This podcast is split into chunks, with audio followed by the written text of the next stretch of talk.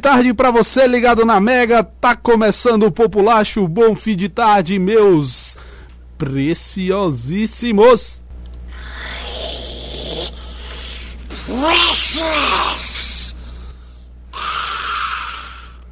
Vocês acharam que a gente tinha morrido? Não, a gente não morreu.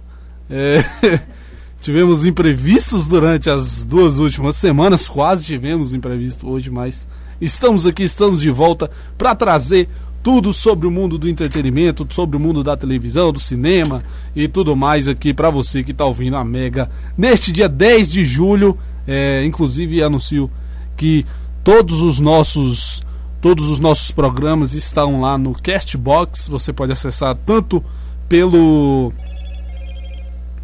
foi o meu? Então, né?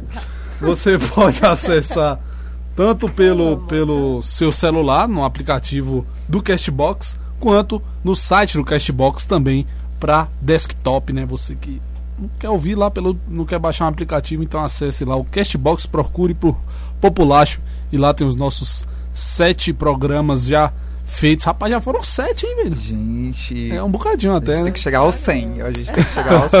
no 100. vai ter a festa de, festa de 100. 100 programas. 100, 100 programas. É isso aí. Estamos começando o Populacho depois de duas semanas. É, um pouco de saudade. É, mas estamos aqui de volta e vamos nessa, né?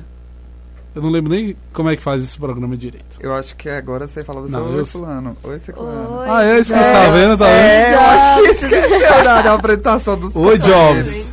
Olá, meus queridos. Preci... Ah, não, esse não, esse não é o meu bordão. Aqueles.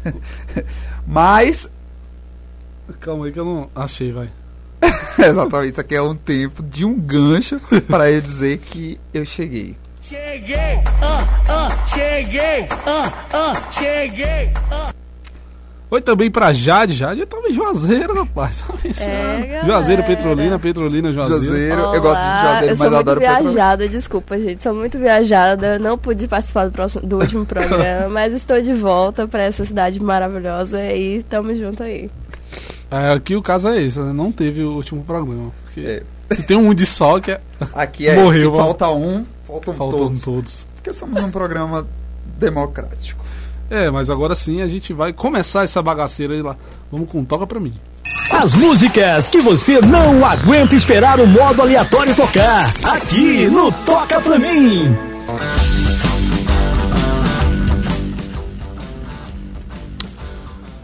A gente começa o Toca Pra Mim de hoje trazendo aqui um negócio meio curioso, né?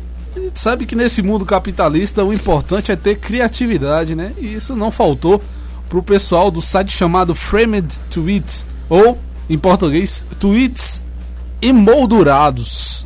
Isso mesmo que você é, entendeu, né? O pessoal simplesmente, sei lá o que, que eles fazem, imprime o print de um tweet e é, vende a, pasmem, 50 dólares, ou seja, cerca de 200 reais.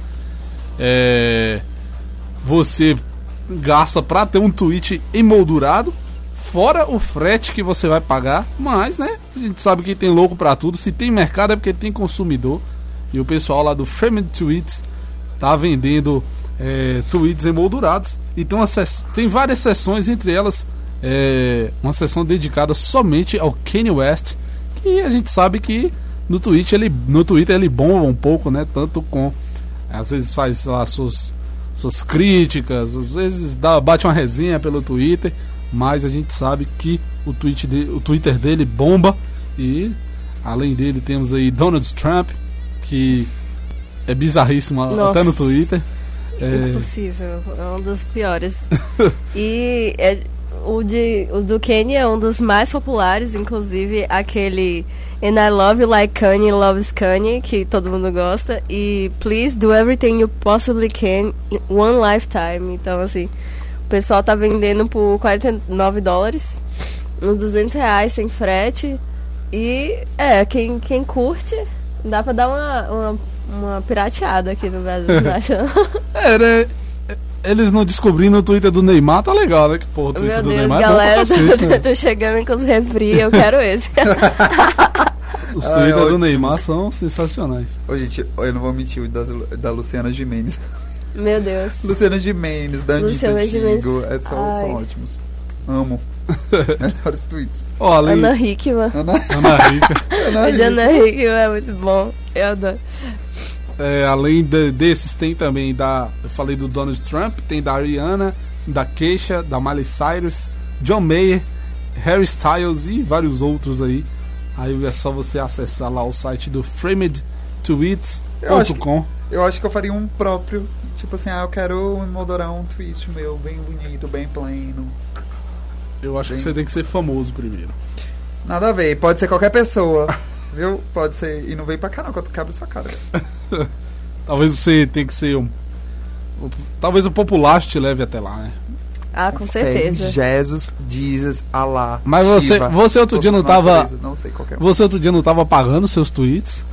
Eu tô apagando. Hum, conta essa descob- história. Descobri um, um programa. É um programa lá pra apagar os, os tweets antigos. É porque eu tenho medo de falar, ter falado. Ô, gente, sério, eu entendo. Tipo assim, eu entendo assim. Quem falou merda, eu entrei no Twitter em 2009. Quando eu entrei no Twitter, era aquele coisa tipo assim: vou tomar banho.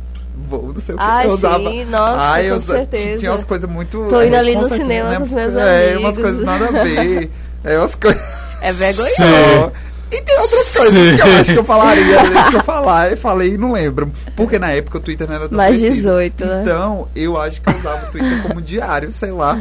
Eu sempre tive essa, essa, essa impressão, então eu, eu tenho um pouco de medo. Eu já, apre- já, já apaguei os meus um, tempo atrás, mas tô sempre pensando em apagar de novo. Inclusive, eu não sei se vocês viram que temos, estamos entre jornalistas, a carta nova de, de regras da Globo Da que foi Globo, lançada. mano, eu- Fiquei preocupadíssima, amigo, com meus posicionamentos online. Como? eu tô quietinha agora. É uma censura prévia que eles fizeram. É. Eu, eu vi até, eu vi até uma crítica falando sobre isso, que é a Globo fez uma censura prévia. Foi o portal Comunique, quem é muito bacana pra, pra gente que é da área de comunicação. E eles falam isso, tecem essa crítica falando da Globo, que é uma, tipo uma censura. Você não pode ter falado muitas coisas. E é isso Nossa, que eu Você tenho não medo. pode se posicionar em nada. Até a questão de grupo de WhatsApp, caso vaze mensagens de você tava se posicionando, etc. Tem tudo. Eu li a carta inteirinha. Inteirinha. Eu, imprimir fiquei essa com medo. carta. Tipo, Eu vou falar não- você não pode se Apaga posicionar politicamente. Se você vai, vai segue um perfil de esquerda, você tem que seguir um perfil de direita pra mostrar que você não, não tem lado. É tipo, transforma o jornalista numa máquina. Você não, Gente, bafão, viado.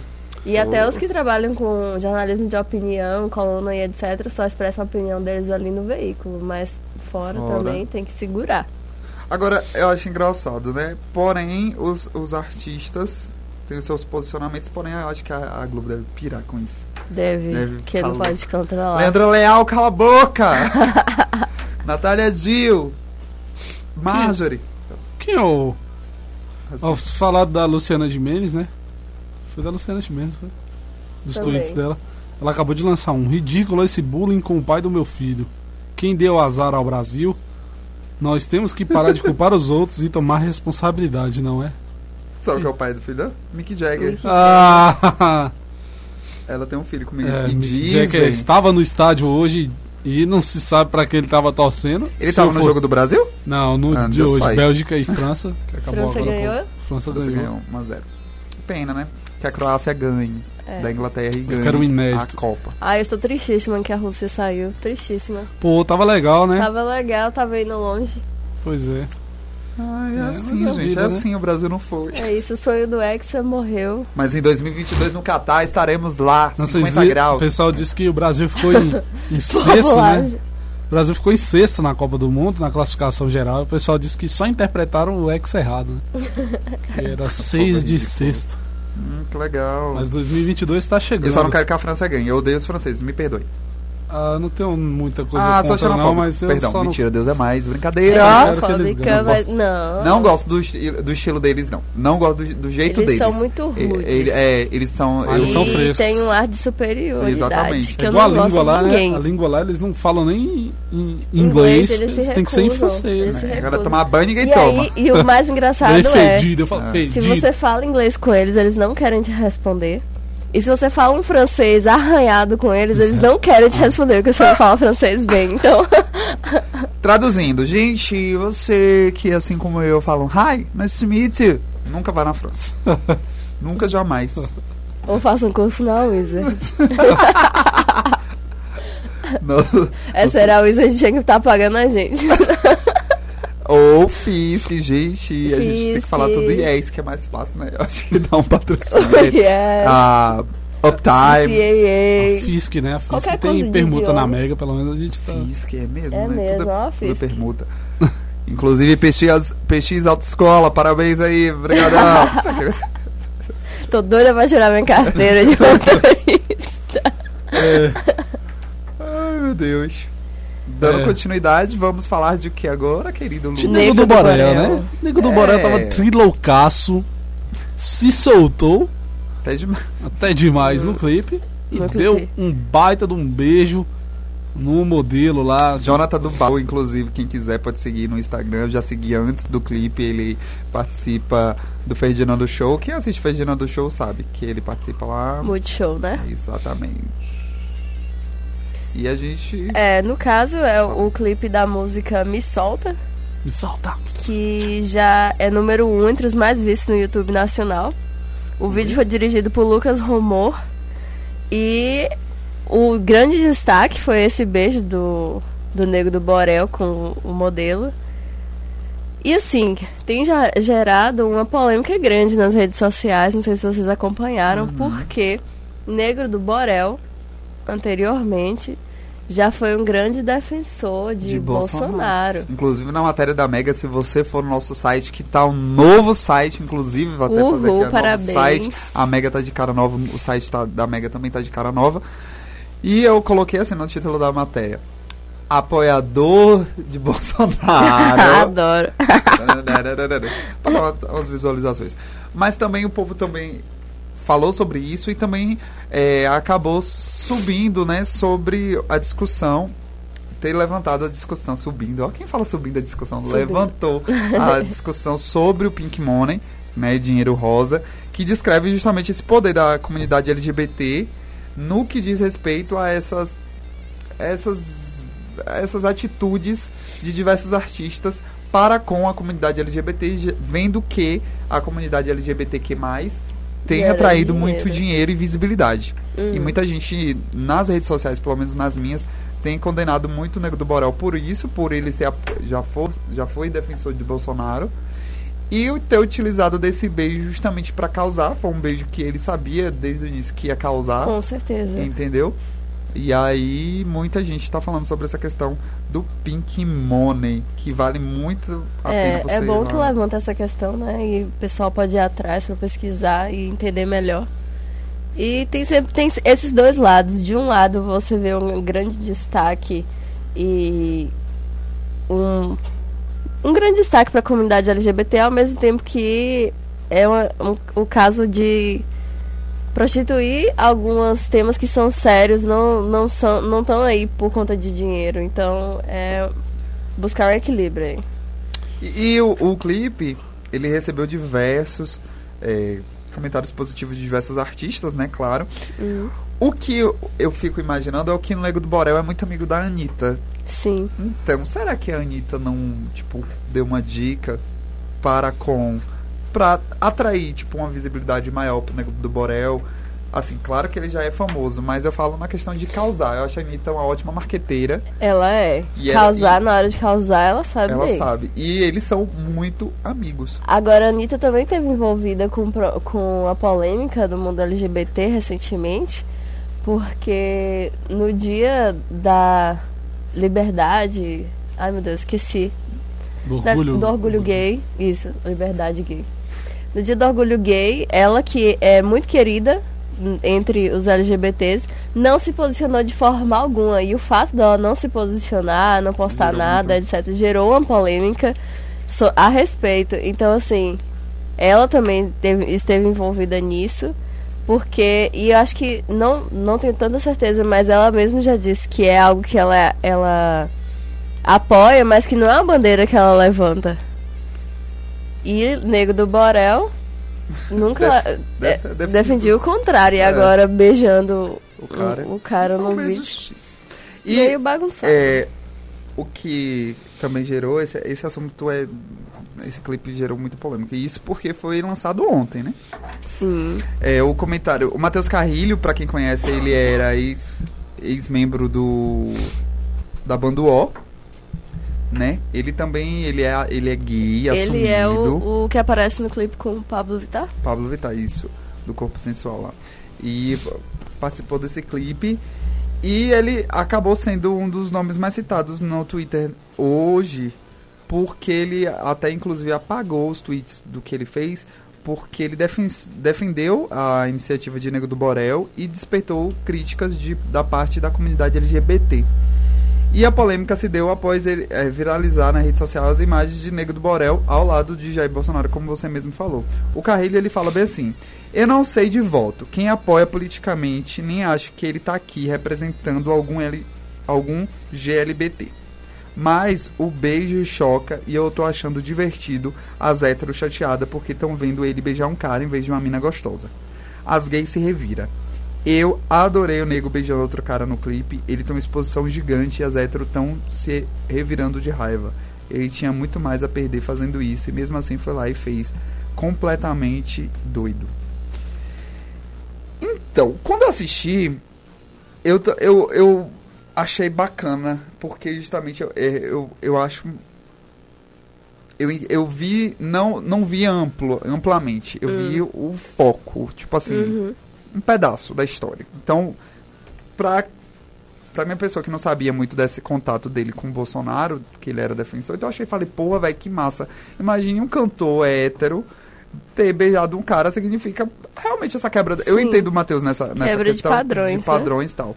Porém, quando a gente percebe um posicionamento dele, não tô dizendo que eu não sei se ele pense ainda assim, talvez pode ter É, ter pode ter mudado de É, a ideia. gente não sabe também. a gente Eu tá acho até fazendo- que é uma grande oportunidade para ele sair e falar a respeito, né? Exatamente. Que, que se algo mudou, por que ele era apoiava, se parou de apoiar. E eu acho que, eu acho que é, é realmente, como você falou, é a oportunidade dele chegar e falar, ó, eu apoiei, porém eu vejo, eu tenho amigos lá, eu tenho tal, tal, tal, tal, tal. E assim, ele se firmar dentro da comunidade como uma pessoa que fez para quebrar paradigmas, assim. Sim. E não para tentar atrair dinheiro, uma visibilidade ou um merchandising, né? É muito complicado isso. Mas vejam lá, o beijo até que é bonitinho. É, é, você falou da amizade dele com a Anitta. Hoje é aniversário né, do, do Nego do Borel.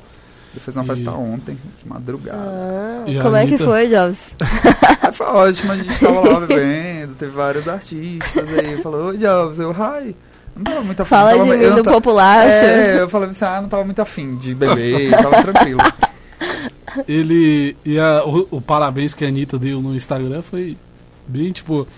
Ela fala que é, deseja muito juízo para ele, aí fala assim, muita saúde para mim, para que eu possa aconselhar você e você me escute mais, tipo, parecendo mãe, E- Ela, ela Bem gosta materna. muito da, que ele é realmente. Ele é um cara muito ele trilouco. é loucão. Dá pra ver pelos parabéns, assim, em geral, todo mundo falando, tipo, ah, que você, sabe? Você Doido. continua sendo essa pessoa louca. ah. Gente, eu não sabia que o Nego do Borel era assim. É tão querido. Ele, é- Ele é alucinado. Ele, ele é, e ele é, é realmente muito doido. Eu acho que ele, ele, ele fala, faz umas coisas assim, Aquelas caretas. careta dele do nada. E para finalizar os comentários, o Rica Dalassan também fez um comentário. Ele falou que o Nego do Borel faz o que ele quiser com a cara dele, mas que idiotização a qual ele se presta não vem atravessar as verdades construídas diariamente por tanta gente, visíveis e invisíveis. Uou. É, fechou bem, viu? E aí, Depois disso, o que dizer? O que eu diz? quis dizer. A gente finaliza essa notícia dessa forma, porque não tem nem nada para falar. É isso aí. E a próxima notícia é sobre é, o clipe, né, da, nova música de Nicki Minaj com a Ariana Grande, né? Que ela aparece, aparece como uma sereia seminua. Eu não sei. É- é- Ela tava com Ela uma tá sereia. sempre Ah, seminua, sereia né? é, não- Seminua, Nicki Minaj está o tempo todo. E o clipe Bad, apesar do, do título falar de cama, a maior parte da sequência de, de cenas se passa à beira-mar, onde ela rebola e rola seminua até virar uma sereia. Ah, eu acho engraçado que o contraste, né? Que É. a Ariana Grande. E a Ariana Grande passa o clipe inteira seca e comportada. seca em todos os sentidos. Muito. Eu já estou Ai, meu Deus, no- já- Eu pensei a mesma coisa. Eu falei seca. Que sentido faltou seca aqui? Seca. Foi o quê? Tô olhando pra lá e fiquei, meu Deus do céu. Seca e comportada, meu Deus, coitada. E a direção desse clipe é de Hype. Hype, é assim que fala? Hype Williams? É, Hype Williams. Isso. Ele que costumava ser literalmente o hype dos clipes de rap. E agora ele se jogou aí nesse trabalho diferente, né? Da, das produções antigas dele. Uma produção mais softcore e um comercial da Beats by Dre. Foi alguns últimos trabalhos dele. Né, do não convencional, saindo dessa linha de rap. É, e a Nicki Minaj parece que achou que o clipe poderia ter ficado melhor, já que junto da divulgação anunciou nas redes sociais que em breve revelaria outra versão com outro diretor. Fala, mas seu querido, é, seu é, assim, não nada, tá tão bom. Eu, vou- eu vou chamar outra pessoa. Gente do céu. Bad é o Nossa. segundo clipe extraído do próximo álbum da rapper Queen, que chega em 10 de agosto. Antes ela lançou o Chun-Li, que rendeu um top 10 na parada da Billboard. Parabéns pra, pra, pra Nicki Minaj. É, Agora- já Hype Williams deu uma melhorada aí. É, realmente, deu um, um boom. Agora eu fico imaginando a Ariana. A Ariana já fez tatuagem. É porque eu sempre volto com a Ariana. Ela fez uma tatuagem com o noivo, né? Que é noiva agora também? Ela tá noiva do cara. Ah, não sei não. Ela tá noiva Eu, do, eu do na verdade, questão de casamento, eu ainda tô chocada que Justin Bieber. Ó, não me fala vai desse, casar. desse, desse Gente. É muito. Eu, sou acho de Helena pra Exa- sempre, eu não tô acreditando. Pra mim é só um jogo pra fazer ela voltar pra ele. Sabe o que aconteceu? E ele disse que ia mandar o convite pra ela. Ai, eu. Ah! Ai, Oh, meu Deus. Rasgava na tua cara, desgraçado. Gente, não aceito. Ai, ai. É, e a gente fecha o Toca Pra Mim de hoje falando sobre Guns N' Roses, porque é, o álbum de lançamento da, da banda em 1987, o Appetite for Destruction, é, esteve é, no top 10 da Billboard 200. É, e isso se deve por conta de um relançamento do álbum, né, com é, novas faixas, fa- é, faixas, algumas É. músicas ra- raras, outras inéditas. Outras inéditas. É, e isso fez com que 31 anos depois é, o álbum de estreia do, do, do Guns estivesse entre os 10 mais ouvidos da Billboard. Grande feito, mostra Sim. que Guns N' Eles Roses ainda é que gigante. recentemente tiveram uma das turnês mais lucra- lucrativas de todo o planeta. Então, assim, é, vivendo das músicas antigas de 30 anos atrás, eles ainda fazem muito dinheiro, não não precisa de grandes estímulos para fazer novos álbuns, até porque o Chinese Democracy não, fez, não foi grandes coisas, então acho que eles têm um pouco de medo de inovar. É isso aí.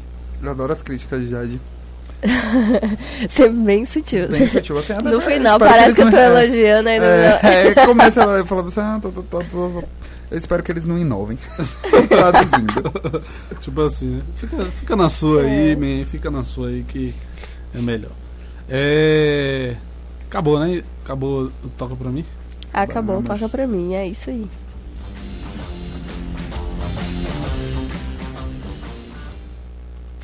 Sintonize no melhor da TV, porque aqui na Mega, o sinal é aberto. O sinal é aberto sim aqui na Mega. E a gente começa falando né, sobre televisão. Afinal, nosso programa, para você que está ouvindo pela primeira vez, o sinal é aberto fala sobre algumas coisas que É bom, né? aconteceram. Depois de tanta temporada, é, bom a gente é, relembrar aqui lembrando. cada quadro. é, trazendo o que aconteceu na televisão. E a gente começa falando sobre a Bandeirantes, o que é uma emissora. Audiência talvez tenha. Mas é porque o que aconteceu. Vou explicar uma historinha bem rapidinha pra você. O Datena, que com certeza você já deve Já ter ouvi ouvido falar. falar, né? Ele foi, ele saiu da Band, ele tinha um programa aos domingos que era se chamava Agora é com Datena, que inclusive ele passou aquela vergonha a gente falou aqui no programa com a Loki, logo depois que a Loki a Romana perdeu o bebê e tal. E ele fez aquela gafe lá da ao perguntar sobre Ocean, que foi uma fã baseada em uma fã, só que a fã morreu, ele mandou um beijo pra fã. Aconte- Aconteceu Ai, isso. Deus.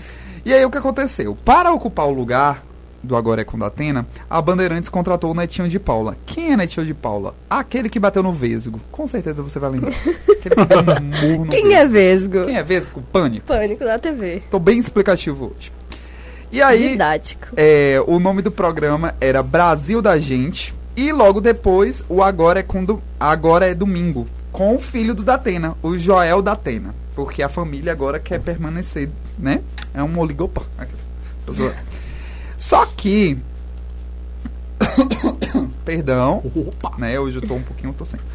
É, só que por pouco essa dobradinha de Netinho com o Joel da Atena não teve direito a uma segunda edição. Teve a primeira edição, o programa aconteceu num domingo, ok, tudo bem. E não teria uma segunda edição porque o da Atena, nos bastidores, tinha a, a, a conversa dos bastidores era que o da Atena teria desistido de ser senador.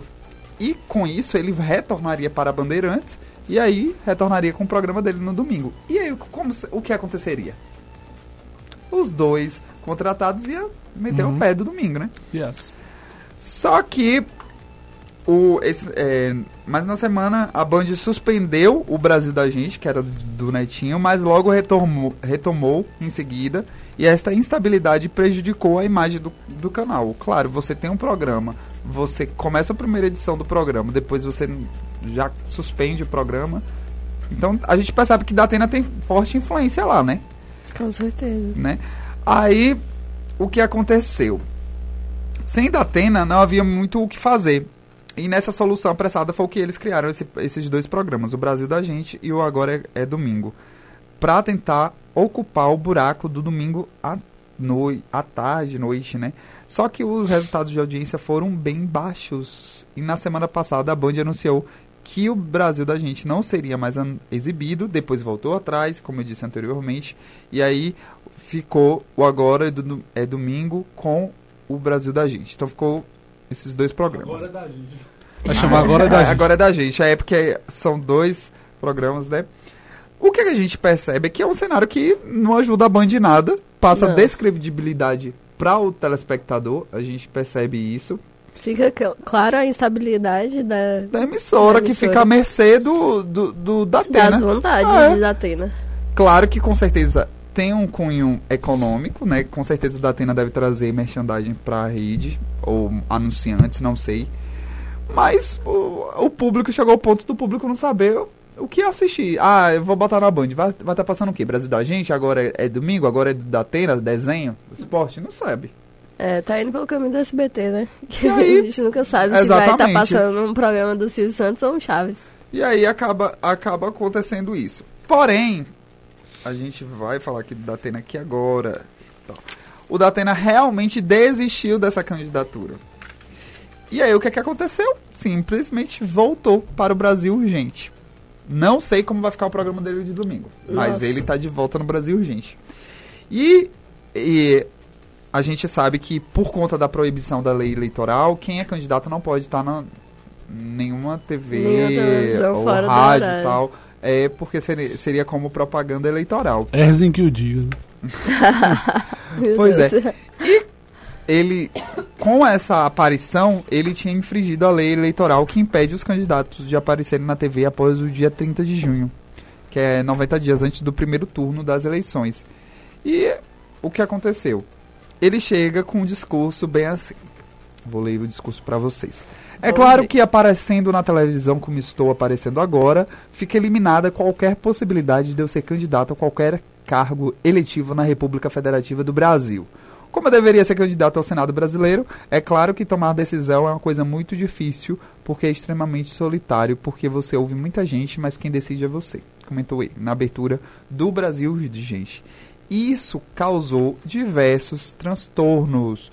Essa volta do Datena causou diversos transtornos, principalmente para a equipe do Brasil da gente, de Netinho, essa insegurança, não sabe se o programa vai continuar, se os funcionários contratados vão ser, continuar nos seus postos, se vão ser demitidos, o que, se vão ser remanejados, não se sabe. Então tá uma verdadeira balbúrdia nos bastidores da Band, porque não, ninguém sabe.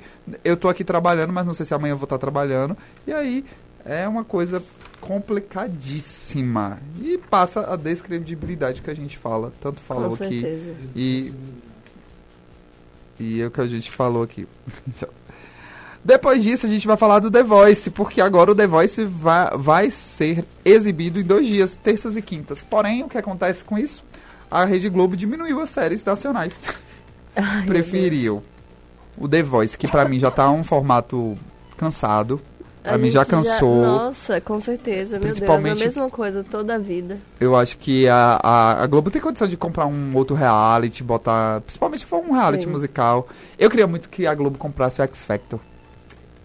Eu acho. Ô, amigo, mas X Factor e The Voice tá na mesma onda. Mais amiga, mas eu acho o formato diferente. É bom porque o povo quer ver coisa diferente. Por mais que o X Factor teve o Brasil lá na Band, Uhum. que a Band traz os formatos americanos, né? Esses Sim. formatos A Band, inclusive, que trouxe Masterchef, que é um dos maiores. E eu não, e não sai da. É isso. E, e eu acho muito Masterchef bacana. Eles tentam. é muito longo. Eles devem ganhar muito dinheiro com Masterchef. eles botaram essa edição, eles colocaram mais pessoas, fizeram batalhinhas, fizeram várias coisas pra E durar tá várias ótimo, viu? Inclusive, Kathleen. A vitória é sua, com fé em Deus. Ai, meu Deus, eu tô torcendo pra Hugo. Mas eu gosto de Hugo. Eu acho que eles Eu namoram. acho- Não, você viu. Ai, meu Deus, momento Masterchef, mas você viu até Fogaça ficou falando de Kathleen e de Hugo quando ele saiu da primeira vez, que ele voltou na repescagem, né? E aí ficaram comentando que, ai meu Deus, vai dar tchau pra. Aí Fogaça de lá de longe, você só escuta a voz. Será que ele vai dar tchau pra Kathleen? Pois é, meu filho. É, Tinoco, inclusive, gosta muito de Masterchef, né, Tinoco? Adora. É, só que o problema é que a TV lá, minha mãe. Eu tenho que competir com minha mãe. Ela quer assistir Segundo Sol e o que vem depois. E E pronto, acabou. não dá, e eu perco. É. E aí, o The Voice, né, vai retornar agora em julho, dia 17, semana que vem. Dia 17, dia 17 e dia 19 vão, vão ser os primeiros programas. Vão ser dois episódios semanais, terças e quintas. O Thiago Life vai continuar na, na, na Uh. apresentação. E as séries da emissora vão perder espaços na linha de show. Você ia falar alguma coisa? Não, é que quando eu escuto o Thiago Leifert eu fico um pouco enjoada. Ai, eu ainda não me acostumei com ele, nem. Não eu dá, não dá. gosto E, ai. Mas assim, eu fico um pouco triste porque as séries da Globo, né? Elas são muito bem produzidas. E tem uma aceitação. O que eu fico pensando é que deve ser mais barato trazer um programa desses do que seguir produzindo essas séries É, talvez. tão diferentes. Que vão de encontro até com o que a gente está acostumado do formato das novelas. Uhum. Porque, ó, desde quando o Cacete Planeta acabou, a terça-feira ficou justamente. A terça e quinta ficaram pra essas séries. É, a gente pode ver entre é, Tapas e Beijos, Mr. Brown, que foi a última temporada. A última temporada foi na- apresentada no, prime no primeiro semestre deste ano, né? Além de diversas outras séries que testava, Uhum. como nada é, sob pressão, produções desse horário, né? Sob pressão, nada será como antes, Cidade Proibida, que, que vai ter, não, Cidade Proibida foi série. Foram, foram séries desse desse desse ramo e que a Globo, infelizmente, às vezes deixa de lado. Eu não entendo, às vezes a Globo vê que a fórmula tá boa, depois tudo bem, eu sou a favor da inovação, mas às vezes, gente, o público é cativo daquilo, assim, É. eu acho. E é, a grande família que se consagrou na quinta-feira, por mais que eu não gostasse. Por anos. Anos mesmo, muitos E eu anos. adorava. Eu achava Eu- hilário. Eu, não- nunca gostei. Adorava. Eu assistia por assistir, mas nunca ri. Ah, eu assistia por episódios assistir. que dava pra rir, mas né? eu nunca ri. Claro que não é que todos eram Não era pra super engraçadões, mas... pocando de rir o tempo todo, né? Mas tinha umas coisas Exatamente. muito boas. E aí tinha a Agostinho, pelo Dinite. amor de Deus, Agostinho é um personagem icônico. É verdade. Bom, a gente sabe que o Guel Arraes, ele saiu da direção da Globo, a direção artística, entrou o Silvio de Abreu e a, a Glória Pérez o Silvio de Abreu colo- colocou a Glória Pérez, Pérez para analisar diversos roteiros de produções, assim, para possivelmente entrar no, na programação da Rede Globo. Bora ver se isso vai funcionar mesmo. Porque a, a emissora tem uma fila de enorme de roteirista tentando uma brecha com a série na, na programação. É saber equilibrar. O, a Globo É. vai ter que. O desafio da Globo é saber equilibrar essa linha de shows que tem Sim. com as séries. Que dar espaço são características. novo, né? Exatamente. Que são as características. Que é a característica principal da terça e quinta, que ficou notório desde sempre. Sim. E para finalizar o sinal aberto de hoje, a gente vai falar da Ana Maria, que ela. Uma situação bem engraçada. Que ela riu de um meme do Ronaldo e provocou o Ronaldo com uma coxinha. Quem, todo mundo já viu esse meme. Você já viu esse vídeo? O Ronaldo tá Ronaldo, Casagrande, Galvão. Aí Ronaldo fica lá parado. Aí vem uma mulher. Estão filmando na televisão, É, né? isso. Estão filmando Sim. na televisão, eles É. durante a. Uma transmissão, né? Então os três falando. aqueles co- comentaristas. Aí tem vários tipos, né? A- Aí tem a da. É, é da coxinha mesmo, né? A É, coxinha. que é da coxinha que ela chega assim, vai passando. É, aí bate, né, na televisão. É, É isso, né? É que eu não sei. É que aí, tipo assim, ele filma a televisão, aí vai e bate no canto da TV, assim. Aí, na mesma hora, o Ronaldo olha pro lado, assim, durante a transmissão. Meu Deus. Aí, a pessoa vem com um prato de coxinha, coloca na frente da TV, na frente de Ronaldo, aí ele vai e passa a, a língua na boca, assim. Na hora, assim. Pois é, e relacionado a isso, a Ana Maria tava fazendo coxinhas, né? Disse que ia dar, entregar pra Fernanda Gentil, Hum, presentear ela com coxinhas. Inclusive, é bom depois contar a do sapatão. Sapatão.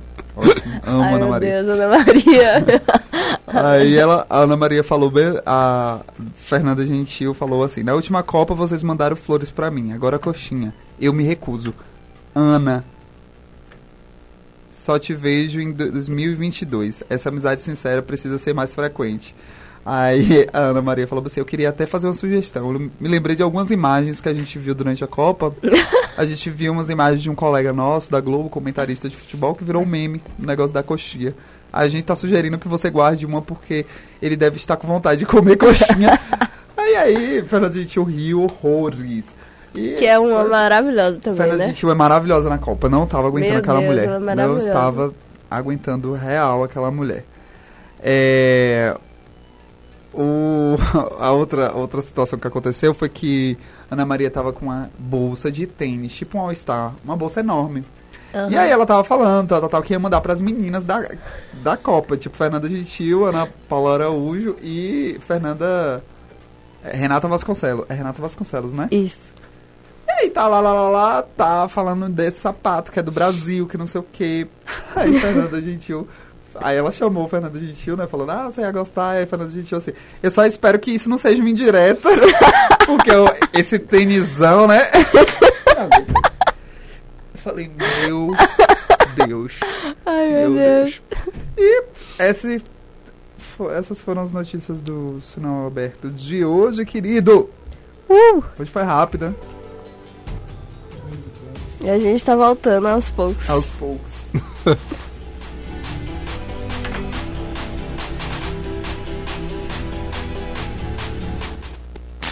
Chegou o momento de ficar atualizado sobre games na Mega. É hora do Checkpoints. Essa é a hora que Jobs pega água pra gente. Né, Jobs? Exatamente. Traz a comidinha. Aqui meu copo. Obrigado. Eu tô com fome. Eu Ah, também. Também, né? A gente precisa arranjar um patrocínio de comida. Exatamente. Eu queria... tô com muita fome. É, vamos falar de game, né? Vamos falar de game. Ah, meu Deus, esse fone chiano tá me dando uma raiva. É, começando aqui falando sobre. Tá chiando aí também? Não, né? Xana o quê? Aqui não tá chiando. achando, Só não. Tchac, tchac. É. Não. Então é o fone mesmo, essa miséria aqui. É. Nossa. Vamos falar sobre game começando com Assassin's Creed Odyssey. É, que ainda vai ser lançado, né? É um game que promete bastante, como a gente já trouxe aqui em outros programas é, do Populacho. É, esse game dessa vez, é, né, saiu uma fala do diretor do jogo, Scott Phillips, e ele deu entrevista ao site Gaming Boat falando que para ele esse vai ser o jogo mais bonito da franquia. É, a gente viu alguns vídeos e tudo mais e já já parecia, né, que seria realmente um game sensacional de bonito e essa é a, é a aposta de Scott Phillips que disse que vai ser muito muito linda é, e o que vai deixar ela mais linda ainda é uma informação de que é, dizem que os jogadores do Assassin's Creed vai poder é, usar o Animus, né, que é a, a, plataforma lá que faz ele voltar no Sim. tempo. Vai, é, os jogadores vão poder acessar é, outros outros momentos históricos, é, outros períodos históricos é, para jogar o que pode ser muito interessante, né? Você tipo, não ficar só focado no que é o jogo e invadir outros, Exatamente. outros momentos históricos realmente seria espetacular se será, né, espetacular quando esse Assassin's Creed Odyssey, a Odisseia, né, chegar ao aos consoles, né? É, também falando sobre o, a Netflix dos jogos retrô, é, que está oferecendo mais de mil títulos por streaming. É, a gente sabe que o streaming agora está querendo usufruir bastante né, do mundo do game. É, mas ainda é um pouco mal visto por conta de lag e tudo mais. É, mas é, um novo serviço aí de streaming tá focando aí em trazer títulos clássicos é, para para streaming, né? Chama o Antstream, que vai fazer mais de mil games retrô para os seus assinantes jogarem via streaming. Não foi revelado ainda qual será qual será os valores, né, as mensalidades, mas revelou que é, tem uma série de parceiros de peso para colocar os games clássicos no seu catálogo. É, por exemplo, o Warner, que tem Midway, Williams e o Atari. É, o Data East, Atari? Grim, é, tá aqui. Nossa, eu não quero ver também. como é que vai ficar isso. É, são, Os gráficos vão mudar. É, é, são, são games retrô, né? Então vamos ver aí como é que eles vão fazer isso em dois Nossa. pixels. Meu Deus. vai ser interessante. É. Data East, Gremlin, é, Bitmap Brothers, Rebellion, é, Alternative Software, Atlantis, Epics, System 3 e Ai, CSI. Atlantis. SCI. Isso. SCI. É, ainda também vai investir em desenvolvedores independentes como Mel Croucher e Jeff Minter. É, não sei se. é, dizem que inicialmente ele vai estar. o OneStream vai estar disponível apenas para Android e Windows. é, por meio de aplicativos dedicados é, com outras plataformas sendo suportadas posteriormente. Não será necessário instalar nenhum tipo de emulador para jogar games antigos, apenas o aplicativo do Antstream. o que Nossa, muito bom. né? Muito bom. É, é, os criadores do serviço também explicam que os títulos serão executados em servidores de alto desempenho para evitar o lag, né, que é a principal crítica aí da- das pessoas que é Sim. anti-game por streaming, mas recomenda usar uma conexão é, cabeada com a internet.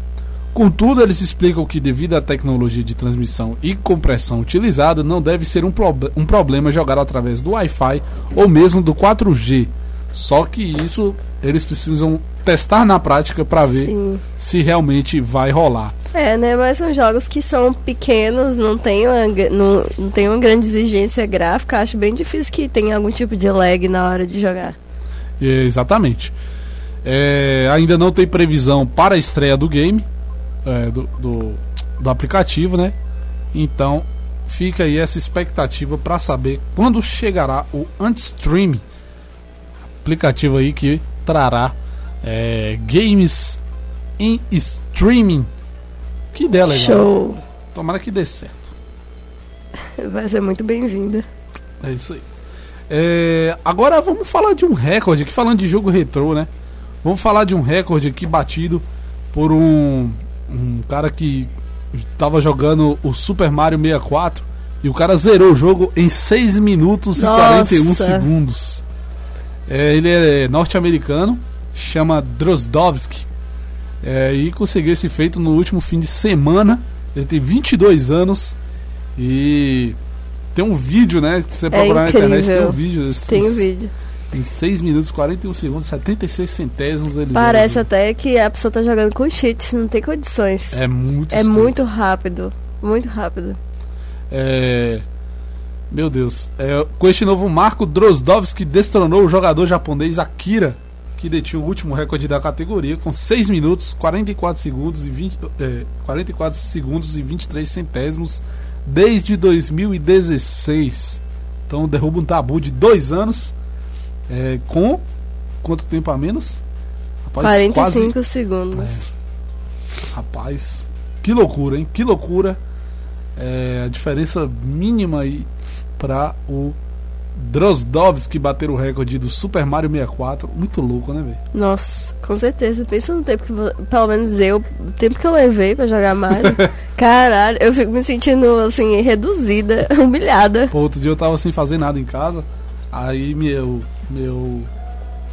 PC tem emulador de Super Nintendo. Eu tava jogando Sim. Aladdin, velho. Ai, Meu Deus, nossa, era amava. Aladdin, mas achava difícil. É difícil. Achava eu tava difícil. perdendo um bocado. Nossa, Aladdin e Prince of Persia, que eu adorava, eram muito difíceis. Muito difícil. Muito difícil. Realmente. E pra final, finalizar o checkpoint de hoje, é, a gente sabe que tem um- o game do Harry Potter, só que, tipo, é meio que você é um aluno, blá blá blá blá blá. Sim, vários, inclusive. É, e aí vai sair, é, ainda não sabe quando, é, dizem que ainda vai demorar bastante, mas estão testando aí. É o Harry Potter Wizards Unite, que vai ser um jogo no estilo do Pokémon GO. E tipo, caralho, Nossa. né? Ah, vai ser muito bom. É. Ele foi anunciado no final do ano passado e tinha a previsão de lançamento para o segundo semestre desse ano. Então a galera já tava louca. É, na internet já estavam saindo imagens que, tipo, não sabiam certo, mas que parecia ser o pessoal gravando lá, tipo, um negócio de magia quando ataca e tal. Realmente Sim. um negócio sensacional. O Jobs tá gritando aí, não tá? Tá cantando, foi buscar água cantando. É, porém, em entrevista à Eurogamer, John Hank, um dos chefões da Niantic, que é quem está fazendo o jogo, disse que não vai apressar o desenvolvimento do jogo mobile. Abre aspas para ele. Veremos se ainda será lançado neste ano. Nós queremos olhar para o jogo e perceber que ele está pronto. Estamos evitando colocar um prazo para entregar apressadamente um jogo em uma data específica. Então queremos deixar um espaço branco no lançamento. Nós vamos fazer alguns testes quando terminarmos e dependendo se as pessoas gostarem e nós corrigirmos os bugs que tiverem, vamos divulgar uma data antes de lançar oficialmente. É, poderia até ser uma cutucada no game que tá rolando, que eu esqueci o nome. É, Harry Potter, não sei o que. Sim, o de Hogwarts. É. Alguma coisa Hogwarts, É né? isso. Que foi lançado e veio cheio de bug. Teve um grande. É, Harry Potter, reclama- Hogwarts muita Mystery. reclamação na internet por conta dos Muita. erros. Claro, já corrigiu bastante coisa. O Sim. jogo tá bem melhor do que que Diferenças de lançou. cobranças de jogador para jogador. Então, assim, eu, eu achei cuidadoso da parte dele. E com certeza que isso foi uma alfinetada. Com certeza. Porque, né? É, claro, eu, eu também não vejo problema em o pessoal lançar e. Não, sempre rola de você lançar um beta, mas não um beta tão problemático. O que me parece é que é uma questão de lógica de mercado, tentar lançar o mais rápido possível para fazer lucrar ainda mais. É isso aí. É, como eu disse, o jogo está sendo desenvolvido pela Niantic em parceria com a Portkey Games, que é um novo estúdio da Warner Brothers, é, focado em games e experiências interativas baseados na franquia da autora J.K. Rowling. Então, é, fica aí claro que o game não tem data de lançamento. Talvez saia esse ano ainda, talvez não, que pela, pelo tom dele Eu, parece pelo que tom, eu acho que né? não. Talvez daqui um ano, quem sabe. Mas realmente é Um importante. ano, tudo isso, eu boto lá. mais uns, uns seis meses a mais. Então, tipo, lá pra meses? Eu né? acho que Fevereiro. em julho, no máximo junho, julho do próximo ano. Porque ele falou no segundo semestre de 2018, então o segundo semestre vai até dezembro. Ah, eu acho que é mais ou menos isso. Mas é um ano, né? Na sua conta. É. Vamos pro. Discordar pra concordar. Exatamente. é isso aí, esse foi o checkpoint de hoje. A gente vai para um intervalo Rapirex e na volta a gente traz o. O que? Depois agora. Qual? Caguetando. Caguetando. Storyline. Storyline e o Vai Vendo. Ai, ai, que saudade que estava Vendo. do nosso Populacho. populacho. E é isso aí. Não sai daí, já já a gente volta. É nóis. Primeiro aniversário da Barbearia Armazém.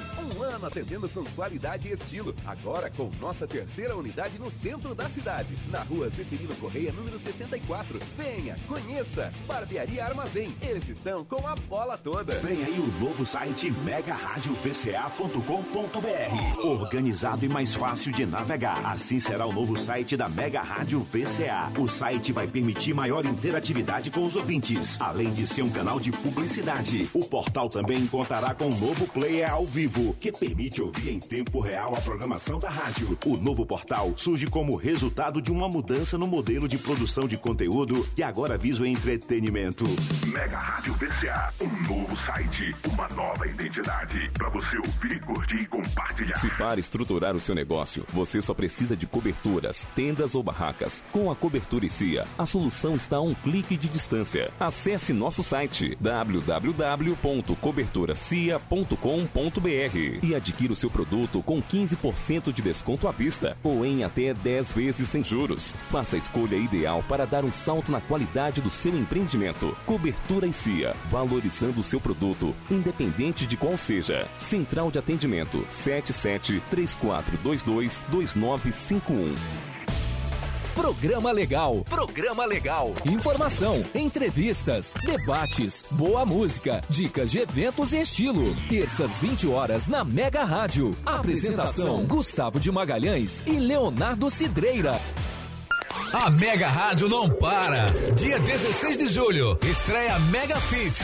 Um programa para você ficar em forma. Mega Fit, todas as segundas e quartas, às 18 horas, aqui na Mega Rádio. A apresentação do personal trainer Matheus Moraes. Não esqueça, é dia 16 de julho, às 6 da tarde.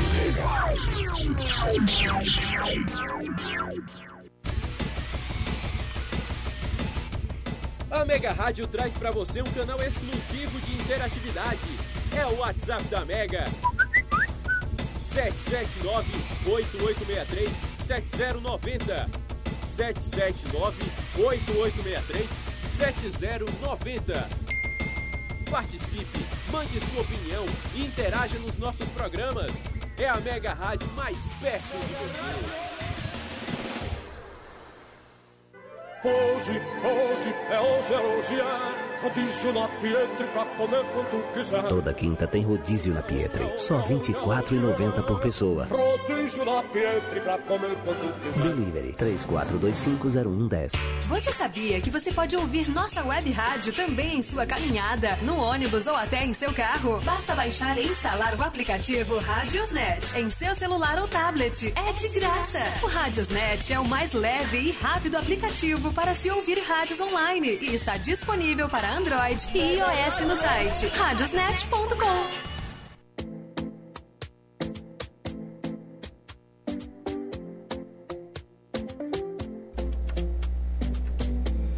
E a gente retorna desse intervalo com a trilha sonora do Caguetando. Que inclusive Tinoco acabou esquecendo de colocar as vinhetas, né? Que vinhetas? É, não, não. Não tem nada, pra... a gente vai falando. Mas de Tinoco. Calma aí, calma aí. Os flagras, os pisões e as fofocas das celebridades agora no Caguetando. Pois é, gente. Todo quadro da gente tem chamada. Hoje é porque a gente voltou, a gente tava desacostumado. Foram duas semanas longe. Mas a gente volta no Caguetando falando da vida dos outros, porque é o que a gente faz melhor, né? A gente começa falando sobre a Juliana Paiva e o Nicolas Prates, que são os novos Juliana Paiva que faz aniversário no mesmo dia que eu. Ah, muito bem. Eles que são os. É, é, fazem, formam. Ela consegue achar qualquer coisinha pra se unir. Pra se, é, exatamente. Acho bonito isso. Eles vão for- formam o, o novo casal protagonista das sete, né? Da novela O Tempo Não Para, que inclusive vai ser a música de Raul Seixas vai ser gravada, foi gravada por Ivete e Ivete que canta O Tempo Não Para. Eles participaram, né, de um evento chamado Arreado Copa, que foi um arraiá lá do Copacabana Palace, bem, bem básico. Um arraiá lá do Copacabana Palace, bem Nada básico. demais, né? Nada demais. Bem ali. simplesinho. E eles foram vistos trocando diversos beijos. Esse evento teve a Camila Queiroz e o Kleber Toledo como os noivos da roça, né? Que é bem típico dessas festas eh, juninas lá no Sudeste. Não por acaso, os dois que estão se conhecendo melhor na vida real se preparam para viver esse par romântico em Um Tempo Não Para, novela das sete, onde a Juliana vai dar vida à personagem Marocas e o Nicolas será a Samuca. Eu falei aqui do Nicolas Prates, que acontece que esse papel foi recusado duas vezes por atores, pelo Kleber Toledo e por outro ator que eu acabei esquecendo aqui, mas eu falei no último programa, né? E a Globo tá apostando, mas com muito medo no Nicolas Prates como protagonista, porque a, a Rede Globo está sem protagonistas teen, teenage Verdade. nessa pegada. Teenage pra, pra galã, né? Sempre pra galã, na verdade. E a Globo tá arriscando, mas pra ver se vai dar certo. Eu particularmente eu acho o Nicolas Prates um bom ator. Porém, ainda acho meio cru. Tá começando, né? Eu acho, eu acho ele bom ator, mas ainda acho ele cru. Lembram de Cauan Raymond quando começou? Que o povo falava mal, falava mal, falava mal? Uhum. Eu acho que o Nicolas ele tem muito pra melhorar, mas ele é um bom ator. Ok, pelo menos não é aquela um desastre como ator. E pelo que parece, esse laboratório, né, tá sendo levado bem a sério pelos dois, né, de protagonista, de casal, né? É, Bem a sério. Bem a sério. De acordo com quem tava Ele- na festa. é, de acordo assim, eu tava lá no Copa, assim, tava de tipo, boa. Até fora do trabalho a gente tá ensaiando, Ensaiando, sempre. Beijos e beijos e beijos. A Juliana Paiva, inclusive, namorou o Juliano Larran, que tá na novela Orgulho e Paixão, que eu acho uma novela tão bonitinha, baseada em Orgulho e Preconceito. Sim, é Eu fofinho. acho fofinha aquela novela, eu acho tão, tão tranquila. Eu Gosto de novela desse tipo. E é isso. Bora ver como vamos aguardar cenas dos próximos capítulos, literalmente. Adorei meu link. Ah. Ai, ai. é ridícula essa piada. A gente também vai falar dos gêmeos Vavá e Márcio Duarte. Alguém lembra deles? Não. Mas com certeza Não. é você. Que, assim como eu, veio da década de 90. Lembra do cara metade? Lembra dessas bandinhas de pagode? Pois eles são gêmeos. Inclusive já participaram da, da Fazenda. Meu Deus, ninguém lembra. Eu lembro, mas eu lembro. Eles foram expulsos de uma casa de shows lá em Caruaru, em Pernambuco. O que aconteceu foi que durante uma apresentação, um dos cantores demonstrou insatisfação com a qualidade do som e após diversos gestos apontando para o ponto no ouvido, né, enquanto o show era interrompido, o dono do espaço ficou irritado e pediu para que a dupla saísse do show. A, pessoa, a dupla tá fazendo show. Tá falando da qualidade do som. Timaya, se tivesse vivo hoje, amor, Meu Deus, Por favor, saia. se retire. Aí foi dito: todas as bandas tocaram com o mesmo som da casa de hoje. Os caras já não tem mais voz e colocamos o som no talo. Por isso que está apitando o som. Agora esses caras chapados em Ai, cima do palco que chegaram com uma hora de atraso vêm humilhar minha casa. Não humilha não. Desce do palco, por favor. A casa é minha e eu peço pra vocês se retirarem. Ai, meu Deus, arrasou, Gente, pisou. Que bafão do, o dono do- da casa de show Meu pediu. Deus. Isso que é nem com. Gente, não- ele realmente não engole nada, né? Vai, meu filho, tá pensando que é, é Mas assim. faltou, faltou profissionalismo aí, pelo visto, do, da dupla Da que a gente não exatamente. conhece. A melhor parte pra mim da fala dele é tipo assim. Ele já não tem voz. A gente colocou o som no talo. Imagina, não, tipo, convida a pessoa. Ó, já não tem voz. A gente tem que botar o som no talo pra ver se. que sai. tá apitando. E ainda vem pra cá, me poupe. E por fim, a última notícia do Caguetando é uma notícia muito engraçada, cômica, não, aliás. O apresentador do Cidade Alerta Goiás passou por uma saia justa ao vivo. Na verdade, essa saia, ele não passou ali. Nas redes sociais, muita gente comentou. Ele foi falado sobre o WhatsApp do programa, né? Como sobre o aplicativo do programa, o nome dele é Batista Pereira, né? Ele foi falar, né, como manda vídeo para o WhatsApp da TV, né, com o próprio celular. E o que havia no telefone dele? Ai, meu Deus. o nudes. Grindr. Uh. O Grindr, é Grindr que fala, né? Que é um aplicativo de pegação gay, assim, longe de mim, né, longe de mim, querer fazer fofoca aqui, longe, jamais, bem longe de mim. Mas dizem que ele é casado há 30 anos com uma loira linda. Nossa. E que a história desse aplicativo não pegou muito bem em casa. Já, e aí tem muita gente falando que o telefone é de alguém da produção. Sempre sobra pô, a produção estagiária. Era o estagiário. Ai, ai, eu fico imaginando a mulher dele assistindo. O que significa isso? É do estagiário. Com certeza que ela já suspeitava de alguma coisa. Não tem outra. Ai, meu Deus, só rindo mesmo. E essas foram as notícias do Caguetando de hoje. Hoje eu tô Pleno. É, meu Deus. É, tem bastante tempo aí ainda. Mas tem, tem quadros ainda bastante extensos. Né? Tem quadros bastante, tem dois quadros ainda. Mas é porque. Vai ser a primeira vez. Será que vai ser a primeira vez na história que a gente vai terminar na hora certa? A gente colocou. E olha que a gente começou atrasado. Atrasado. Eu tô começando a achar que a gente vai acabar é antes. Daqui a pouco. É o programa mais curto da história. A gente se preparou, eu quero mandar um beijo pra ela, Bela. Faça boa viagem, a gente. tá tudo pla- planejado pra você aqui hoje. Foi mesmo. Acaba- Hoje a gente tá bem rápido, speed. Só no speed.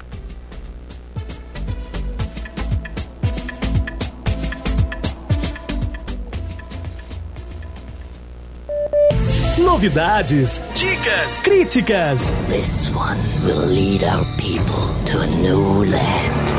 Tudo sobre filmes no Storyline.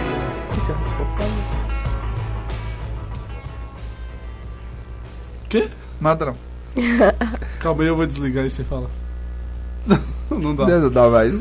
Ai, meu Deus, que curiosa. Ai, não, Não, gosto é de fuxico não é, pelado. É porque, a gente vai contar um segredo aqui.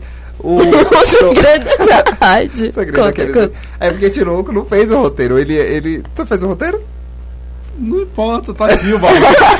Mas aí eu tava querendo saber se o storyline é o teu. Ó, Não, o storyline é o meu. Ah, tá. O meu Então, tem tá roteiro. Então, o meu tem aqui também. Ah, tá.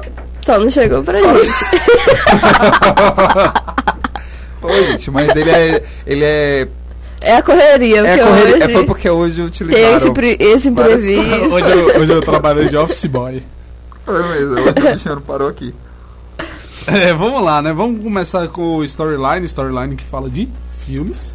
É, com Os Incríveis 2, né? Que foi lançado aí e já bateu o recorde de bilheteria é, entre os filmes de animação na América do Norte. É isso aí, ele se tornou a primeira animação a render mais de 500 milhões nas bilheterias de cinema da América do Norte em todos os tempos. É, ele já somou mais de 29 milhões no fim de semana para atingir 504,3 milhões no mercado doméstico, deixando para trás o antigo recordista que foi Procurando Dory, também da Pixar. É, a elogiada sequência já soma mais de 772 milhões de dólares no mundo, enquanto a produção original fez somente, seis, somente com todas as aspas, 633 milhões em 2004. É, como o longa ainda não foi dança- lançado em 20 países, incluindo Reino Unido, Alemanha, Japão e Coreia do Sul, é, onde- o seu desempenho ainda vai crescer muito no mercado mundial. É, vocês assistiram? Eu ainda não. Não. Gente, eu assisti. Olha, eu ri mais no primeiro. Eu sei que não é um- uma opinião popular. Todas as pessoas que eu conversei, que assistiram, gostaram muito, etc. A estrela do filme é o Zezé. que é o bebezinho que ele tá ganhando os poderes dele. Mas assim, eu acho que no geral, ele o roteiro não me fez rir tanto quanto no primeiro. Mas é, é, eu li, eu acho que foi o diretor, o produtor, não lembro. Mas ele falou que esse filme, essa, a segunda, não é para crianças.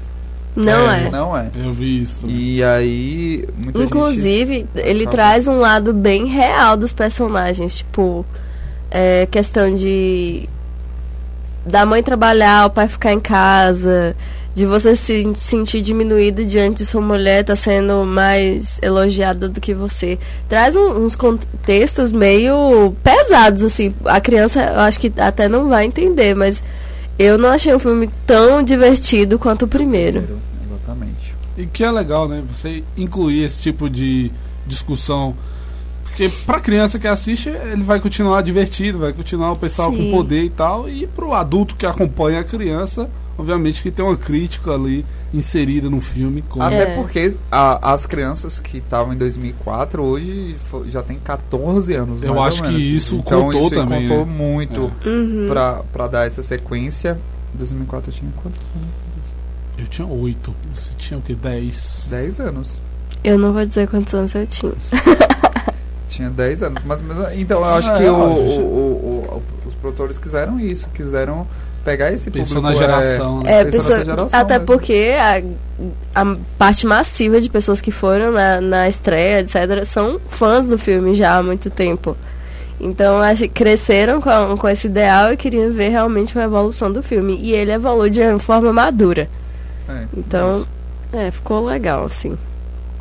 É isso aí. É, agora vamos falar sobre o filme O Parque dos Sonhos, que ganhou o primeiro trailer du- dublado. E realmente muito bonito. Sim, nossa, que lindo. Trailer muito lindo, bonito. Parece que vai ser um filme bem daqueles de criança que faz a gente chorar. É. né?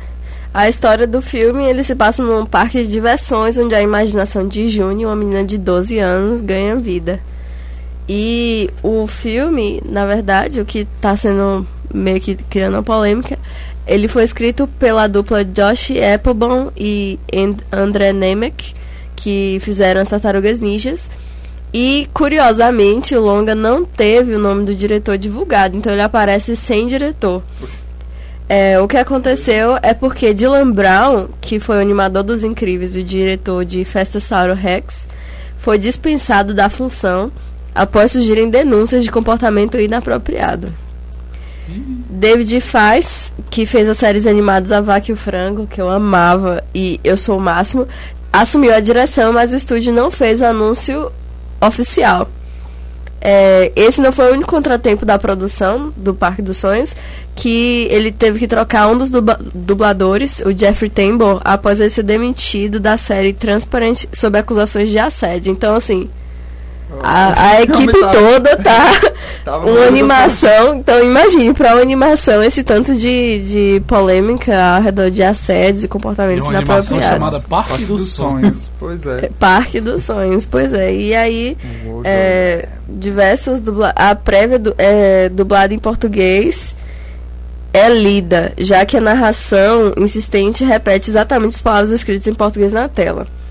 Vale comparar a versão original com a em inglês para perceber esse esforço redundante, pra, justamente para fazer com que as crianças aprendem a- aprendam a ler. É, a estreia do filme está marcada para 2019, março de 2019, e logo em seguida vai virar uma série no canal Nickelodeon. Bacana. Ele é, é- ele parece que vai estar bem interessante. Educativo, né? Educativo. Então, a pro- É, realmente, exatamente, a proposta- proposta é educativa, é ajudar as crianças a ler, aprender a ler, e essa parte mais de entretenimento também. Pode crer. É, agora cinema brasileiro, né? Porque é, vai sair aí um novo filme do com o Rodrigo Pimentel, é, roteirista. É, eu- Vale ressaltar que é porque o povo acha que é Tropa de Elite 3. Não, gente. Não tem é. nada a ver. É o mesmo roteirista, porém o tema Porém, é parecido, que é sobre a questão do fracasso das UPPs que vai acontecer ali no que aconteceu Sim, lá no até Rio de Janeiro. porque o Rodrigo Pimentel é um ex-capitão da Polícia Militar, então ele entende bem desse, dessa área para falar a respeito com cuidado. que dizem que ele é um dos um dos pivôs, né, de Tropa de Elite ser um, um filme de tanto sucesso. Sim, né, E o Autor. Capitão Nascimento foi baseado foi, Baseado né? nele. Baseado- Imagina. É, o filme vai ter. Vai ser estrelado por Marcos Palmeira, é, que vai fazer o Mandrake. É, Ele adora esse nome, porque ele já fez uma série chamada Mandrake. é a mesma. Já na HBO. Marcos Palmeira é o que é daqui de Tororó, né? De Tororó. É isso mesmo. Pode crer. Ele Parente. É, dizem que ele é gente boa. É?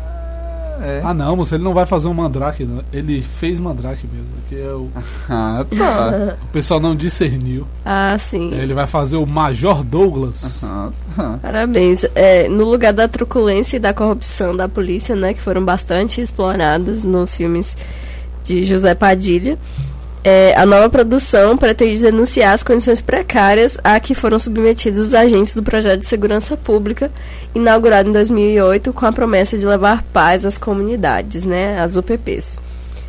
É, a direção é de Caio Cobra, já foi falado que é estrelado por Marcos Palmeira. E ele, o Marcos, inclusive raspou a cabeça para ver o Major Douglas. É, símbolo da polícia ciente da incapacidade de, cometer o de combater o tráfico. Ele, ele, inclusive, deu a declaração de que seu, meu personagem é descrente. Já sabe que a UPP não vai dar certo, porque os políticos e a justiça não estão interessados no assunto tanto quanto deveriam. Seu foco é preservar a corporação. É aquela. Ele, eu acho bem realista, porque a gente vê muito disso da a própria polícia se protegendo nesse caso. Até porque o problema não começa nela.